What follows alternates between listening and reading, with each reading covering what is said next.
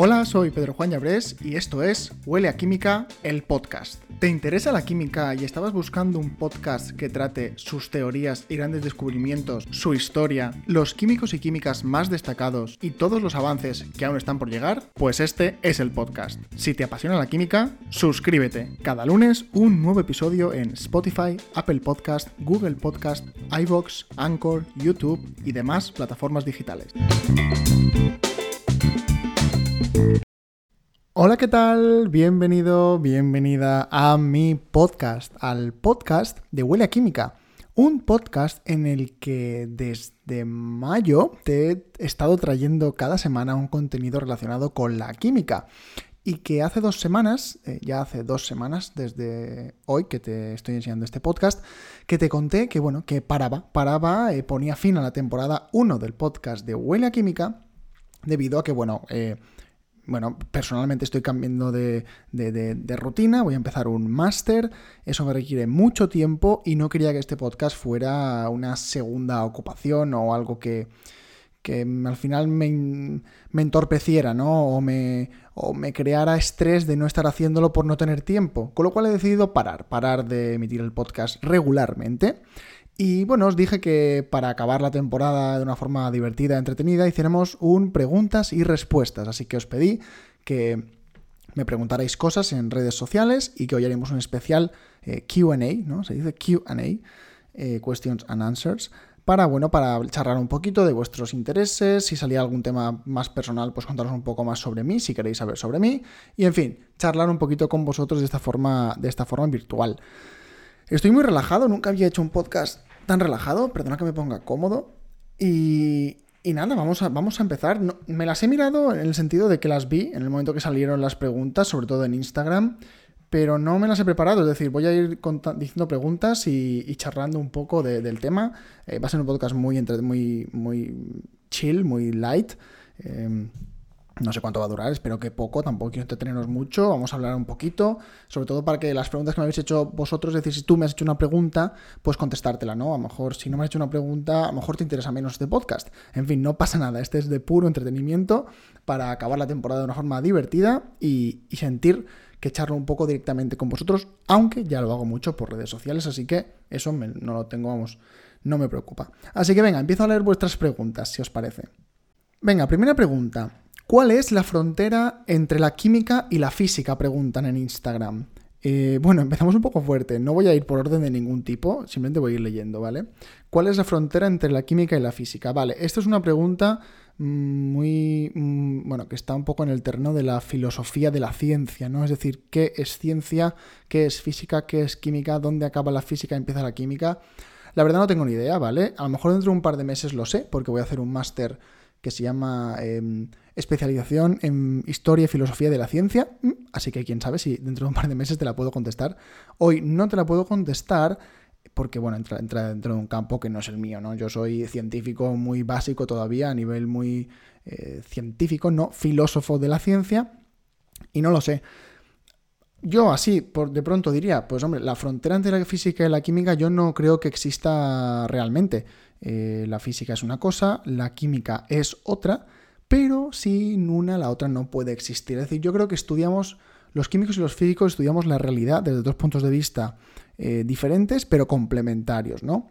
Eh, el otro día leí un artículo justamente en el cual decían que a principios del siglo XX, con todo este, el auge de la mecánica cuántica y todo eso, se especulaba en si la química realmente iba a desaparecer como ciencia y todo absolutamente podía ser explicado mediante la física, ¿no? Es decir, si tú conoces la, la física de los electrones, en este caso la física cuántica, el comportamiento cuántico de los electrones, puedes entender perfectamente cómo se producen las interacciones químicas y todo eso, ¿no? Sí, es cierto, y eso seguramente sea verdad, pero decían que la química aporta un sentido práctico al entendimiento de la materia que la física todavía no puede debido a la complejidad infinita de los cálculos. Fijaos que la ecuación de Schrödinger todavía no se ha podido eh, resolver para átomos más grandes que el hidrógeno, ¿vale? Con un solo electrón. Por tanto, bueno, esto viene a decir que ambas son necesarias, evidentemente, y frontera como tal, no te lo sé contestar. Sí, llego a saberlo en algún momento o puedo contestarla con un poquito más de rigor, la contestaré. ¿Tienes pensado seguir con las entrevistas para darnos a conocer las salidas laborales? Bueno, si hubiera seguido con el podcast hoy, sí me hubiera gustado seguir, evidentemente. Eh, tenía una lista de personas a las que quería invitar al podcast a charlar. No ha sido posible por el momento, pero no descarto en un futuro hacerlo en una segunda temporada. Desde luego, es un enfoque que me gustaría darle al podcast. Eh, hay muchos podcasts que a mí me gustan que son charlar con personas. Es un formato de podcasting, ¿no? Charlar con personas. En vez de charlar tú solo, que es lo que he estado haciendo yo estos, estos meses. Eh, me gustaría combinar las dos cosas, pero sí, claro que me encantaría traer gente para enseñaros más salidas laborales en, palabras de sus propios eh, profesionales, ¿no? Si tenéis alguna recomendación, me las podéis ir dejando y, y cuando lo quiera hacer algún día y tenga que buscar lista de personas, pues así la tengo. Te he visto por LinkedIn. ¿Eres activo en esa red? Eh, no. No soy activo en LinkedIn a nivel de compartir cosas. Solo tengo el perfil mm, por temas profesionales. Bueno, por tenerlo ahí en LinkedIn, no. Por si acaso, quién sabe. Tenerlo ahí, que la gente pueda encontrarme a nivel profesional, pero no soy activo en LinkedIn. ¿Podrías hablar más de inorgánica? Sí, podría hablar más de inorgánica. Yo soy químico orgánico, es de lo que sé más. Eh, Podría haber hablado de química inorgánica si el podcast hubiera continuado. En otra temporada no descarto, por supuesto, hablar más de química orgánica, química física, o incluso, como no sé tanto de química inorgánica, pues traer gente que sí que sepa, ¿no? Que esa es la gracia también de los podcasts, como he dicho antes. No tanto tú tener que saberlo todo y contar cosas, sino traer gente que sepa de ello y tú mismo puedes aprender a la vez que le preguntas y vosotros también. A mí ese tipo de podcasting me encanta. Llevo un pelín más de trabajo a nivel de quedar con la gente pero, pero jolín, me parece muy interesante y sí, sí, quiero hablar más de química inorgánica en este podcast en un futuro. ¿Cuántos años tienes y a qué edad terminaste tus estudios? Bueno, pues hoy en 2020 tengo 29 años y terminé mis estudios, pues si consideramos el doctorado estudios, terminé en 2010, en 2019 leí la tesis. Eh, si hablamos del máster, pues en 2015. Exactamente, sí, en 2015 con 24 y la tesis la leí con 27 y medio más o menos. Después del doctorado, ¿has trabajado en alguna otra investigación? No, me dejé la investigación em, después de acabar el doctorado.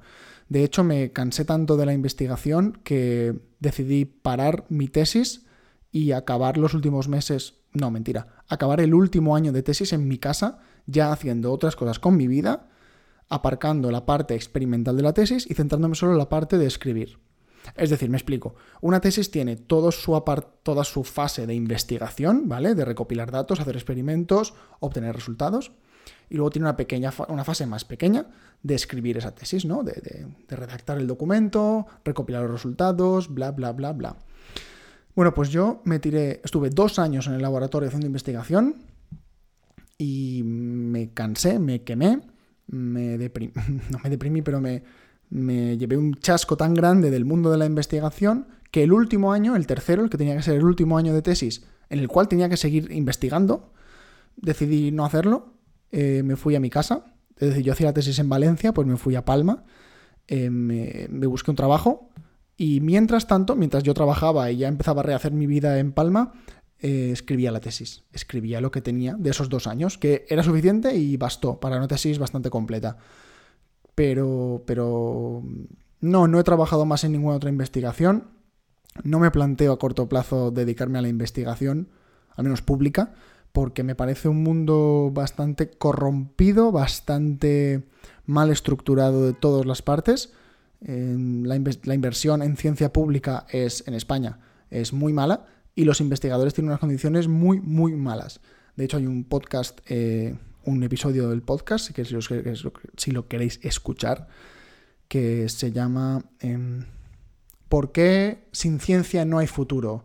Es una reacción que hice a una manifestación virtual que se, se, se empezó a hacer en verano con el hashtag sin ciencia no hay futuro, que por cierto creo que se vuelve a hacer estos días, en noviembre de 2020 porque de verdad las condiciones son lamentables y no me planteo para nada volver a ese mundo, porque sé que cuando vuelva nunca lo podré hacer con unas condiciones dignas, hasta dentro de muchísimos años, y, a lo mejor ni eso. Por tanto, em, después del doctorado me metí a trabajar ya en empresas de aquí en, en Mallorca y hasta hoy. No es pregunta, pero te admiro, un buen ídolo. Te admiro, un buen ídolo. Bueno, gracias. Supongo que dices que, me admiras, ¿no? Vale, pues te, lo agradezco mucho, la verdad. ¿Llegarán las vacunas anti-COVID en el primer trimestre del 2021? Pues ojalá lo supiera yo. Si yo lo supiera, eh, bueno, os lo contaría, de verdad. Os diría, sí, yo de buena mano sé que sí, pero no lo sé. No lo sé. Y si tengo que dar una opinión totalmente personal, un poco basada en la evidencia que hay hoy en día, no. Creo que llegar la vacuna, como lo entendemos todos, que es, ¿podremos ir todos a vacunarnos? No. Que llegará una vacuna em, destinada a vacunar a un concreto, a una población muy concreta, por ejemplo, de riesgo, o médicos y enfermeros que están todo el día batallando contra la COVID para prevenir que ellos mismos se contagien y tal. Puede ser, puede ser que, tengamos pronto una vacuna, eh, pero poca o pocas unidades para poca gente, lo cual no va a bastar para nada eh, para conseguir la inmunidad de grupo que se está buscando. La vacuna como tal, a nivel de que podemos vacunarnos todos y empecemos a generar inmunidad de grupo, pues tardará bastante más que el primer trimestre del 2021. Eso yo creo que es así y por lo que estoy leyendo siempre informándome, que no lo digo por decir, creo que va a tardar bastante. ¿Cuál es la mejor forma de enseñar química desde el mundo académico? A ver, no sé decir una mejor forma de hacerlo, ¿no? Yo una mejor forma de enseñar química no lo sé sabría decirte formas en las cuales no me gusta que se enseñe química. Por ejemplo, la memoria. La química, vale, tiene un componente muy grande de memoria, em, pues de recordar cómo se formula y seguir unas reglas que establecen para formular, saberte los nombres, en fin, saberte los nombres de las cosas, vale, eso es memoria, pero a la vez también es eh, práctica de usarlo y usarlo y usarlo, ¿vale? No me gusta que se enseñe de una forma mecanística, con con el único objetivo de, memorizar cosas, eso es lo que me refiero. La química se tiene que entender, la ciencia se tiene que entender. Y, yo creo que, la ciencia, supongo que te refieres a la investigación, perdón, a la investigación, no, a la enseñanza más básica, ¿no? De, jóvenes, que todavía no son científicos, eh, se enseña mucho por el vamos a probar esta asignatura, vamos a aprender estos conceptos. Mm, y ya está. Vamos a aprender mm, los modelos atómicos, vamos a aprender la tabla periódica, vamos a memorizar la tabla periódica, ¿no? Te voy a preguntar, soy el profesor, te voy a preguntar, dime los lantánidos, dime los actínidos. Venga, si no me los dices, suspendido. A mí eso me parece una pérdida de tiempo, porque yo mismo no me sé la tabla periódica. No me la sé, y si me la sé es por, por repetición de tantos años de verla y usarla pero no me sirve de nada como químico saberme la tabla periódica. Yo, como químico, cuando quiero algo de la tabla periódica, cojo la tabla periódica y la miro. Lo que sí sé hacer con la tabla periódica es entender lo que estoy mirando, lo cual los alumnos que aprenden de esta manera no saben. A lo mejor se saben, se saben todos los grupos, ¿vale? Y se saben todas las posiciones de los átomos, muy bien, de los elementos, pero no sirve de nada si no entiendes lo que estás haciendo, ¿vale? Si no entiendes, eh, pues, cómo ¿Qué metal uso para esta reacción? Pues usarás uno en función de dónde esté colocado la tabla periódica, en función de su densidad electrónica, o, yo qué sé, o, busco un metal magnético, ¿vale? ¿Cómo sabes que es un metal magnético? Pues mirando la tabla periódica puedes saberlo solamente, ¿no? Eso sirve y eso tiene que enseñarse. A otros niveles que no sea la tabla periódica, es que la química es tan grande y tan extensa que lo que se ve en la educación básica es muy poco. Eso es evidente y es normal, ¿eh? No, no es que pase nada más. Pero bueno, creo que hay formas mejores de enseñar la química, como por ejemplo usando métodos de gamificación, como podéis ver en el podcast que hablé con mi amiga Iris, que es maestra y usa gamificación, enseñanza basada en... no sé cómo se dice. Enseñanza basada en juegos o aprendizaje basado en juegos eh, que, bueno, trata de eso, ¿no? De enseñar ciencia con juegos, con objetivos, con puntuaciones, con competitividad, que hace que los alumnos usen la ciencia para resolver sus problemas en el aula y con ello se llevan eh, puntos, etcétera, etcétera, etcétera. De esa forma creo que no solo aprendes la ciencia, sino que usas el método científico, al menos en tu cabeza, para aprender. Y eso me parece lo más útil de cara al futuro, porque, em, en fin, la cuestión aquí es aprender ciencia. Cuando eres pequeño, para mí la cuestión es aprender ciencia. Aprender el método científico y aprender qué es y por qué se usa la ciencia. Después, evidentemente, hay que dividir un poco las asignaturas para ver, vale, de esta ciencia, esto es física, esto es química, y las cosas, y la física y la química estudian estas otras cosas. Y luego ya cuando, te especializas y trabajas, pues ir aprendiendo más aún, ¿no? Por tanto, no creo que haya una forma mejor o peor. Eh, hay malas formas, como por ejemplo usar la memoria. Eso es un poco el resumen que te hago de esta pregunta. ¿Piensas que la humanidad logrará salvarse de su propia extinción? bueno, pues no lo sé. Yo, si tuviera que definir mi punto de vista, no soy una persona que crea mucho en la humanidad como tal. Es decir, no creo mucho en, la bondad altruista de las personas para, para lograr un bien común. Basta ver el estatus actual, ¿no? Estamos en una pandemia global que nunca jamás la habíamos visto ninguno de los que estamos vivos. Y la. Y lo único. A ver, sí, más o menos. Lo único que habría que hacer para estar todos bien es ser. Eh, es ser. Eh, solidarios con el otro, ¿no? Es decir, si te dicen, pues ponte mascarilla, ponte mascarilla. Si te dicen repetidamente que no es que te la pongas por tu propia salud, sino por la de los demás, porque puedes contagiar a otros, pues jo, póntela. Y así con muchos ejemplos, ¿no? Por tanto, si tenemos que basarnos en la gente para que la humanidad no se extinga, por ejemplo, por el cambio climático, pues me parece que, estamos bastante fastidiados. Creo que, si que si dependemos de la bondad de la gente, eh, no va a pasar. Sí que la, gente no va a reciclar por sí misma, aunque le digas que de ello depende que el planeta eh, siga viviendo muchos millones de años más. Les da igual. Eh, entonces, ¿piensas que la humanidad logrará salvar su propia extinción? No lo creo. no lo creo. Quizá de la extinción no, pero de abandonar la Tierra sí. Por tanto, hay mentes pensantes que ya están mirando antes cómo irnos de aquí, que, quizá, o, al mismo nivel, estamos investigando cómo salir de aquí o cómo salvar el propio planeta, ¿no? En fin, hablo un, un poco por hablar, ¿eh? es, una cuestión de, pasar un rato charlando, pero yo creo que no, creo que, que, la, que no, que nos vamos a extinguir.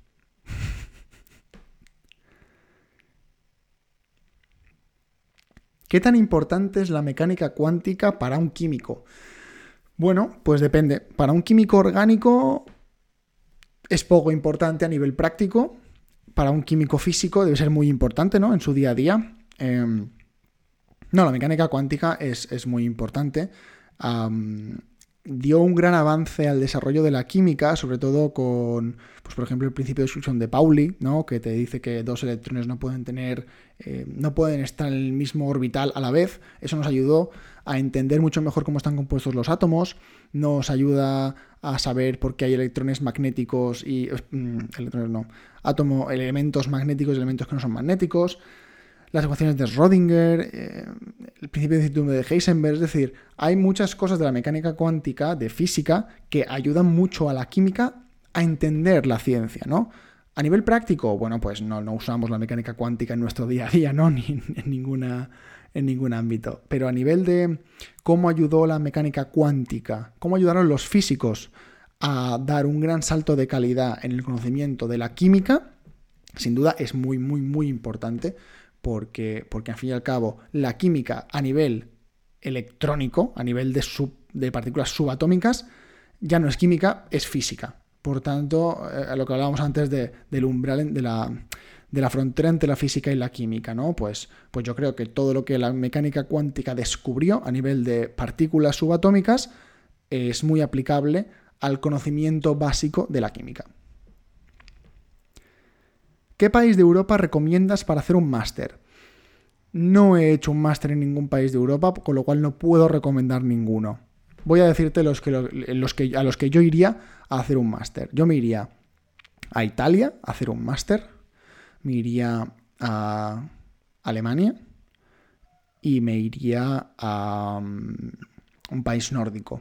No sé, a lo mejor Suecia o Noruega. Nada, totalmente personal, porque atribuyo que el máster va a ser el mismo en cualquier sitio, porque hoy en día los másters, pues mira, más o menos uno es mejor que otro, eh, pero bueno, que al final todos son iguales. Por tanto, al final hay que decidir la ciudad en la que te apetezca pasar un año de tu vida viviendo, estudiando a la vez. Si es por calidad del máster, pues no lo sé, es donde más te guste a ti, donde más tengas la rama que te gusta, pero hoy en día, si es química, hay los mismos másters en todos lados, digo yo. Es cuestión de elegir la ciudad donde quieres pasar ese año y a mí me gustaría esas. Italia, Alemania, y Suecia, por ejemplo, así para variar un poco de, El sur, el centro y el norte.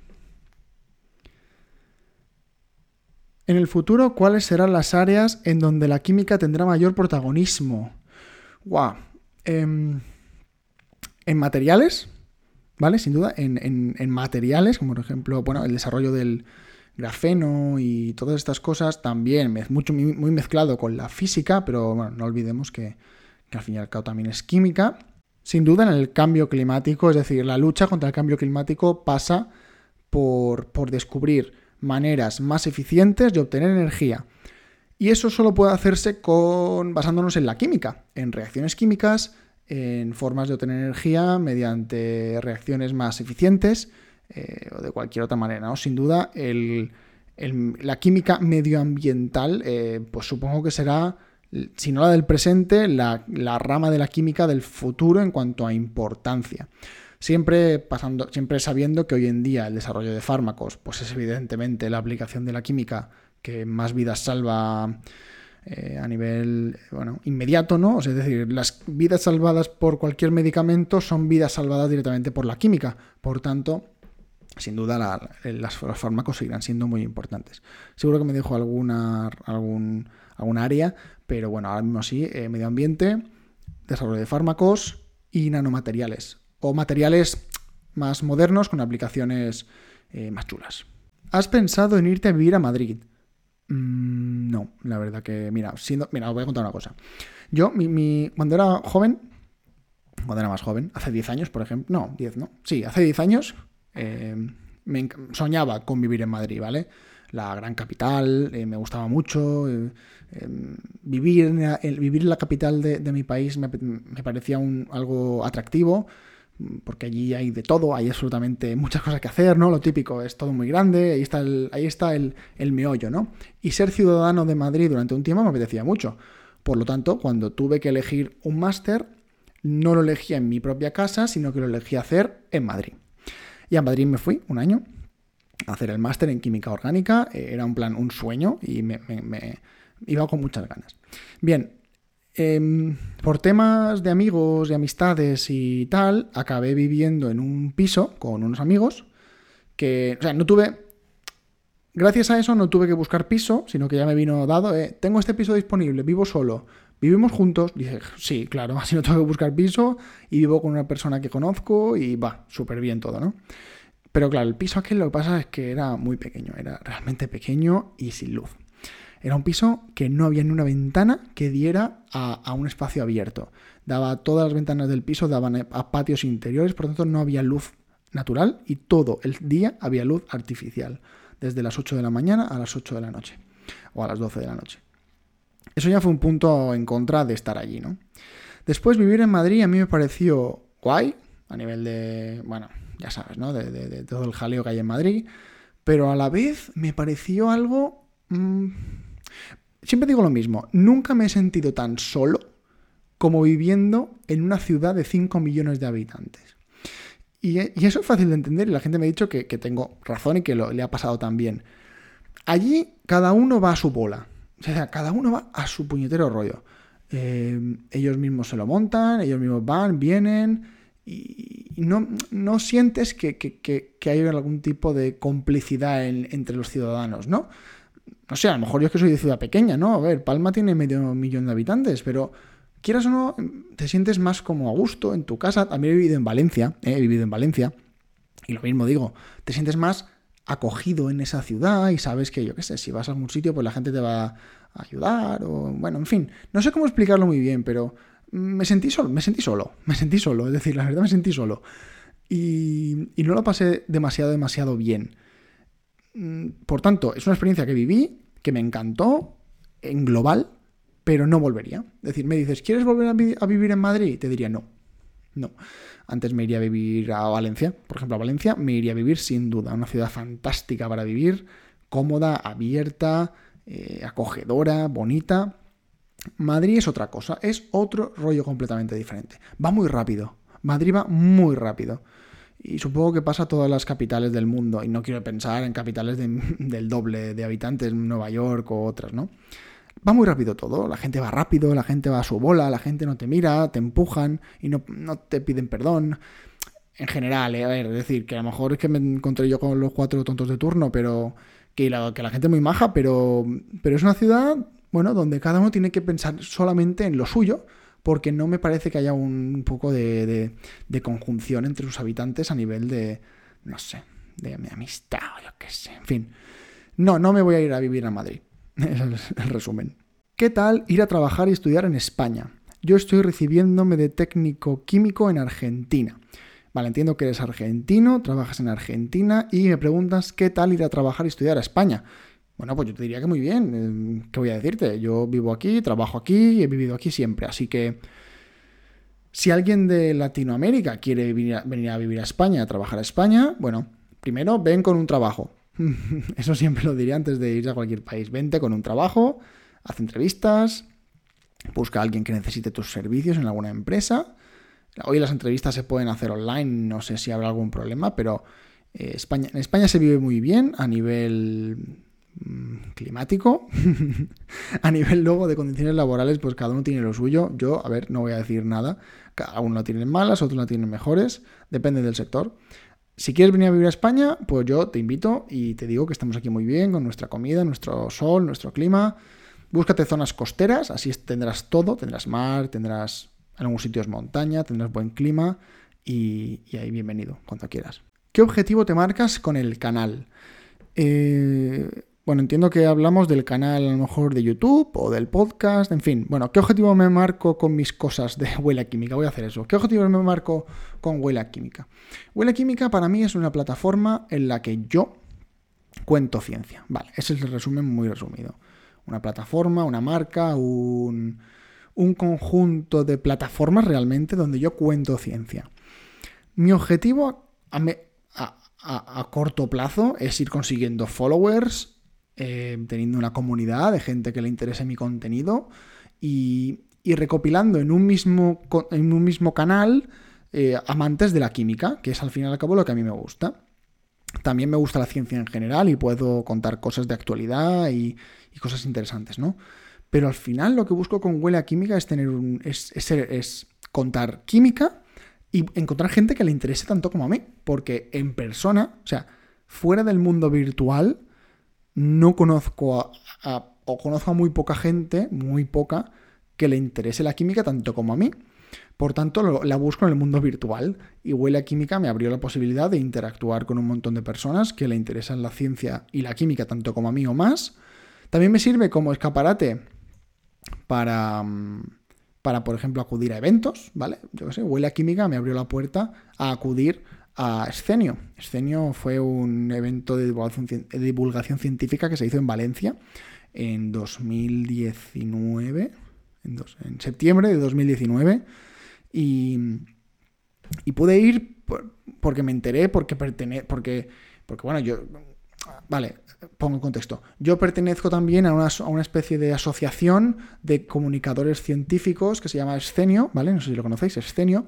Es una plataforma de divulgación que reúne a gente joven, activa y con un montón de ganas de contar ciencia a todo el mundo en cualquier formato, al cual pertenecemos esas personas que tenemos un canal de YouTube, un podcast, eh, un blog, gente que pinta, o sea, ilustradores científicos, etcétera, etcétera, etcétera. Y que actualmente tiene un programa en Twitch. Y digo un programa porque, bueno, un canal de televisión prácticamente en Twitch, porque cada día de la semana los compis de Escenio eh, hacen un programa diario en, en, en Twitch con diferentes temáticas. No sé, no, no, lo sé, pero no sé si el lunes es una temática, los martes es otra, los miércoles es otra. La misma gente cada semana cuentan ciencia todo, todo el rato, cada día en escenario, ¿no? No todo el rato, sino cada día.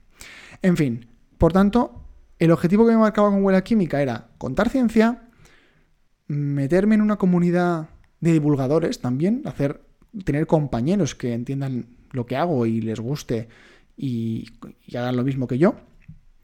Y encontrar una comunidad que quiere escucharme, porque al final cuando cuentas cosas quieres que te escuchen y hoy en día el mundo digital es muy amplio como para para aprovecharlo, ¿no? Y, a, largo plazo, a largo plazo huele a química, pues no tengo ningún objetivo claro, la verdad.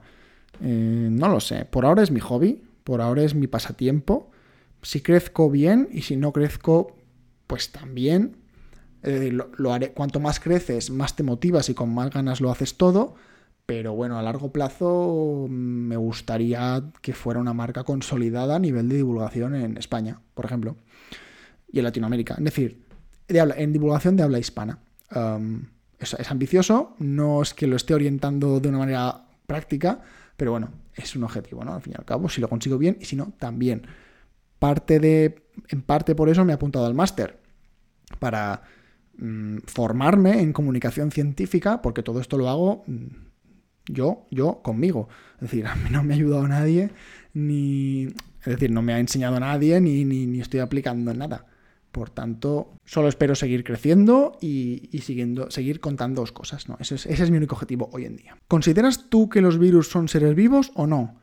Mm, creo que no es que lo tenga que considerar yo, creo que no se consideran seres vivos por la comunidad de, de biología, ¿no? Es decir, no, no te voy a entrar, no, no entraré ahora a hacer una tesis sobre virus, pero diría yo que no se consideran seres vivos.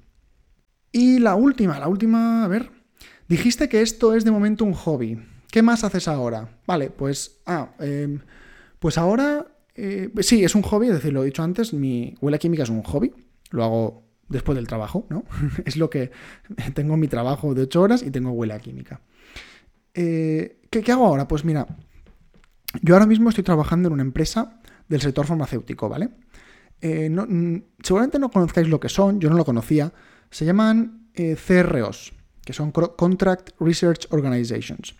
Vale, tú sabes que cuando se hace un estudio clínico, se reclutan pacientes y se les hacen em, pruebas, ¿no? Para, ver cómo evoluciona el tratamiento que se le da, ¿no? Un fármaco, bueno, lo hemos estado hablando todo el podcast, es decir, si eres seguidor del podcast, sabes, en este caso seguidora, Mireya, que te conozco, sabes que eh, bueno, que durante el proceso de evaluación de las fases, fases clínicas, a los pacientes se les, se les administran el fármaco y se les hace un estudio al paciente.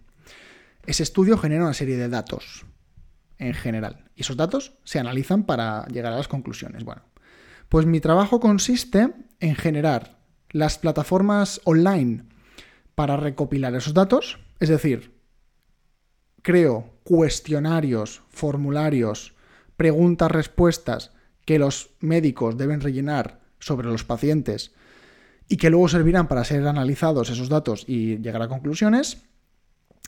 Y, manejo todos esos, esos, datos clínicos. Yo soy Data Manager, Clinical Data Manager, Data Manager clínico. Y, bueno, eso, trabajo en una empresa que se encarga de, llevar, de llevar la parte de datos de ensayos clínicos tenemos los data manager, que somos los que generamos la base de datos y tratamos la base de datos y controlamos que los datos estén bien. Tenemos los estadísticos que analizan los datos y luego tenemos un departamento de monitorización que se encarga de ir a los centros, a los hospitales, a comprobar que todo se está rellenando correctamente. Porque al final, final, final, eh, no es que el fármaco vaya o no vaya bien, sino que los datos que se recojan sean los correctos, porque un ensayo clínico nunca irá bien si los datos que se han recogido no son buenos. Es decir, el fármaco puede ir estupendamente, pero si tú no recoges los datos como toca y no puedes analizar esos datos, no sirve de nada, ¿vale? Por tanto, creo que es un trabajo importante dentro del sector farmacéutico. Hay que saber muy bien cómo hay que recoger esos datos para que sean analizables, porque los datos, aparte de estar, tienen que ser analizables. Y de eso me encargo un poco, de llevar a cabo el manejo de datos de ensayos clínicos eh, a nivel nacional e internacional, en una empresa que actualmente está creciendo, que empezó siendo una empresa pequeña, que ahora está en expansión. Y nada, muy contento, muy contento porque me dedico a un sector que me gusta, para el cual no me formé directamente, es decir, yo estudié química médica, orientado al desarrollo de fármacos, es decir, yo tenía que estar en la parte que hace la molécula y luego desentenderme. Y ahora no, ahora cojo ensayos en los que me presentan una molécula, me dicen, mira, hola, esta es la molécula que queremos probar, encantado. Queremos coger a tantos pacientes, hacerles estas pruebas y evaluar los datos, a ver si el medicamento, que el fármaco que le vamos a dar es bueno o no. Vale, vale.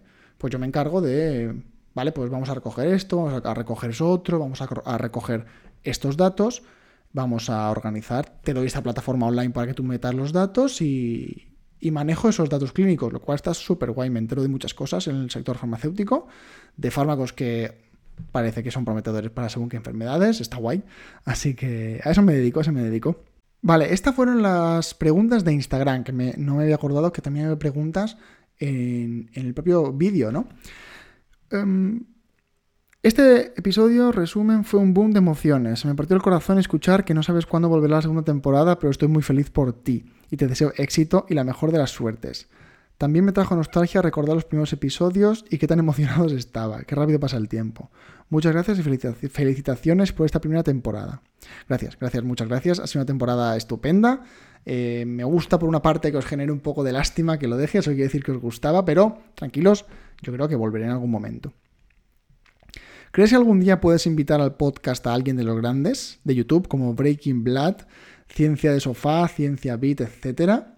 Sí, de hecho, con Breaking Blood, con, con Vlad, tengo una gran relación, nos mensajeamos a veces y seguro, seguro que aceptan mi invitación al podcast.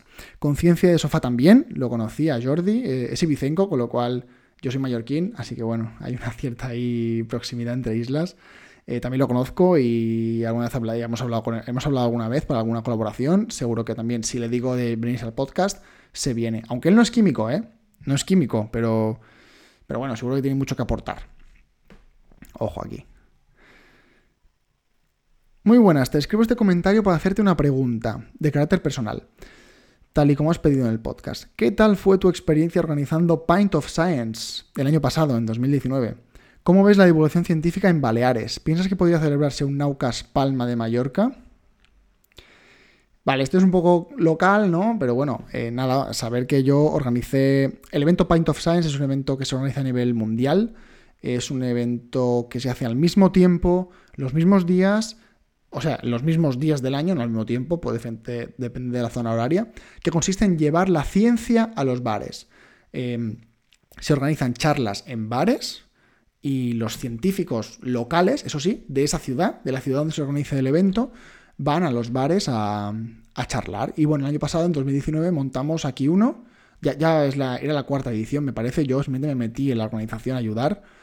Y, muy bien, la experiencia genial, es decir, estuvo muy bien. Llevamos a, Alicia Sintes, una de las investigadoras que participó en el descubrimiento de las ondas gravitacionales, lo cual fue una pasada de charla.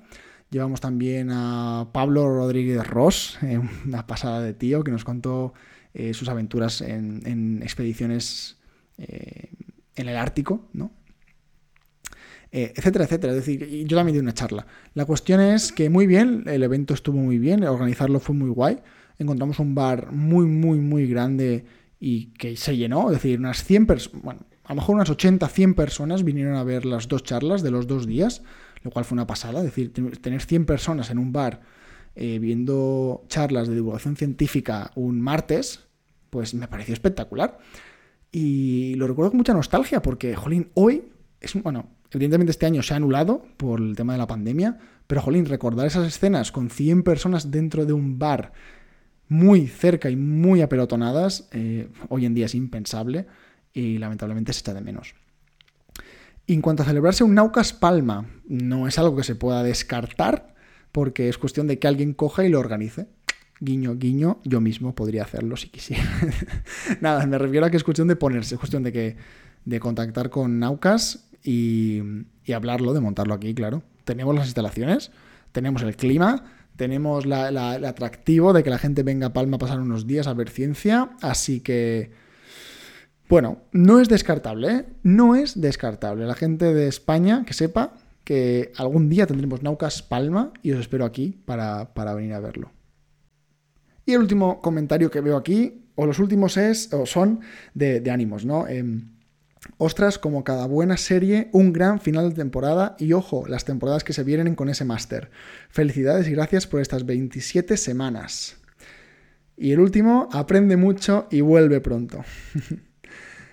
Hasta aquí el episodio de hoy. bueno, ha sido una pasada, ha sido un episodio, me ha encantado charlar con vosotros, las preguntas muy bien, un poco de todo, un poco personal, un poco de ciencia, un poco de, opinión.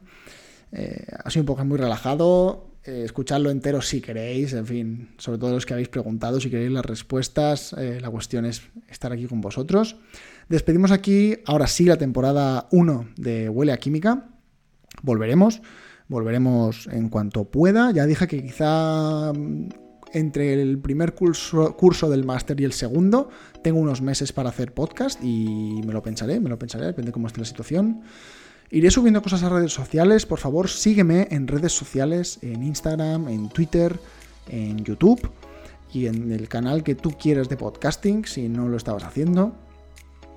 Un placer haber estado con vosotros estos meses. Nos seguiremos viendo. Tenéis mis canales abiertos para hacerme cualquier pregunta y charlar conmigo. Gracias por las preguntas. Por cierto, gracias a los que habéis hecho preguntas. Mm, me ha encantado.